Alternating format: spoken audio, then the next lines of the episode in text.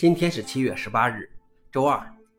本期是银河观察第一千零六十六期，我是主持人银河老王。今天观察如下：第一条，微软正在成为 Linux 图形用户界面的首选方式。越来越多的证据表明，微软显示服务器可能很快就会取代 X11，成为 Linux 上最常用的 GUI 方式。比如，为苹果芯片 Mac 开发 Linux 的团队表示，他们没有足够的人力来开发 Xorg 支持。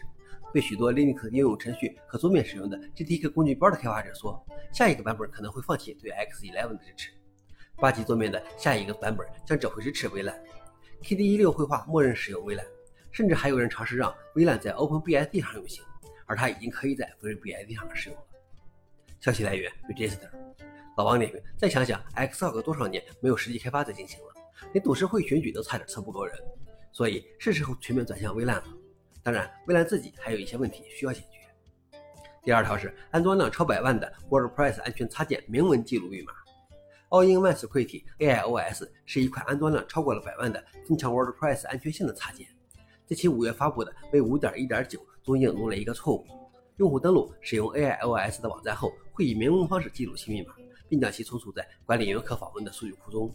上周释出的 V5.2.0 中修复了该问题，并从数据库中删除了相关数据。在公告中，他们还给出了一些安全建议，其中包括已被认为是糟糕的安全事件定期修改密码，因为这会事实上迫使用户使用弱密码。微软认为这种做法古老而过时。消息来源：阿斯泰克尼卡。老王点评：无论如何，不用明文存储密码都是最起码的安全常识。从这一点和该插件开发方给出的安全建议看，他们或许并没有真正的安全意识。最后一条是，网站建设公司提供创建整个网站的人工智能工具。Wix 是网站建设领域的老牌公司。该公司发布的新人工智能网站生成工具，可以让 Wix 用户描述他们的意图，并生成一个包括主页、内页、文本和图片的网站，并且可以包括活动、预订等特定业务板块。在一个类似聊天机器人的界面中，该工具会询问一系列有关网站和业务性质的问题，并尝试将其转换为定制的网站模板。Wix 认为客户不会特别在意花时间定制网站外观的方方面面。消息来源：TechCrunch。